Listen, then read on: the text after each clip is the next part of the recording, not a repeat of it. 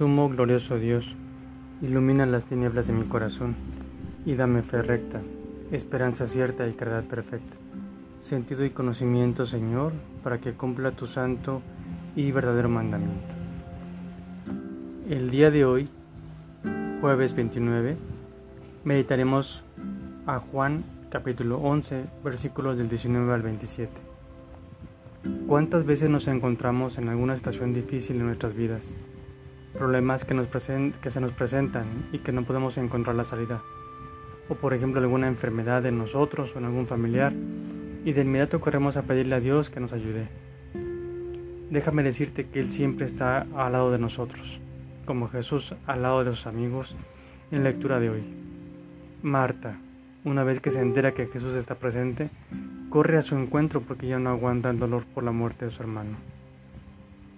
¿Has analizado alguna vez si has salido al encuentro de Jesús cuando Él te quiere dar consuelo?